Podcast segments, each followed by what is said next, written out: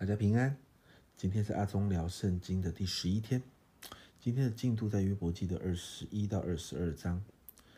在二十一章的里面呢，约伯呢再一次针对说法所提出的因果论，他来反击。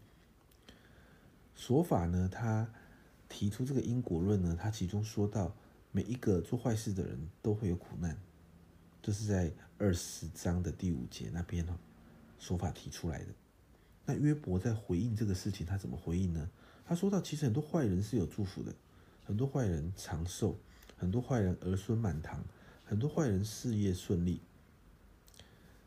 所以约伯用四个何尝来说明，其实很多事不像说法你说的一样。接着约伯继续来回应说法的另一个论点。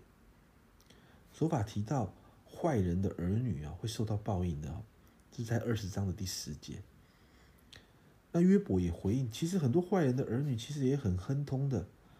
约伯用很多实际的例子在反击说法的论点。但虽然好像约伯在反击说法，可是，在经文里面，我们开始感受到约伯不单单只是在反击，他开始对人生、对生命开始有不少的反思。我们看到，虽然好像在苦难的里面，但当约伯开始转向神，就算向神抱怨。但神都开始让约伯的想法开始转向。接着，二十二章是以利法第三次的说话。那以利法这个说话里面有两个重点。第一个重点在一到十一节哦，以利法在提醒约伯：你不是因为在敬畏神这件事情上面你是受处罚，你会受罚是因为你犯罪，不是你好像没有太敬畏神是因为你犯罪。第二个。他针对约伯反击说法的言言论，在告诉约伯一件事情：一人看见恶人的结局就会欢喜。为什么？因为神仍然看着盯着，不是因为恶人会亨通，是有结局的，是到最后一人会看见那个恶人的结局，一人会欢喜。他在讽刺约伯什么东西呢？他在告诉约伯说。我所提到的这个艺人啊，就是我们这三个朋友啊。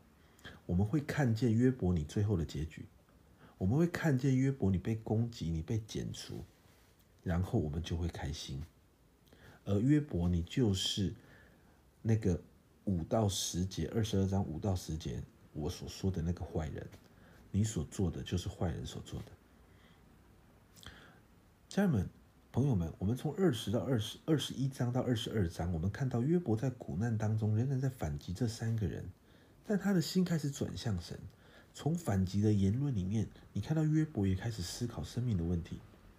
但是他所谓的这所谓的朋友，这三个朋友本来是要来安慰他的，却因为坚持己见，坚持在那个因果报应的这个论点上面，坚持约伯有罪。才会造成这样的呃下场，造才会有这样的遭遇。本来是来安慰的，但最后出一把剑就把约伯再一次刺伤。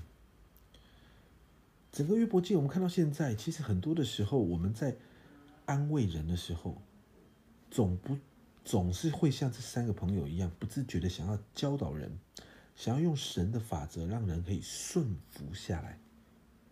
但其实很容易带给人二次伤害。人在苦难的当中，需要的是神，不是需要教导。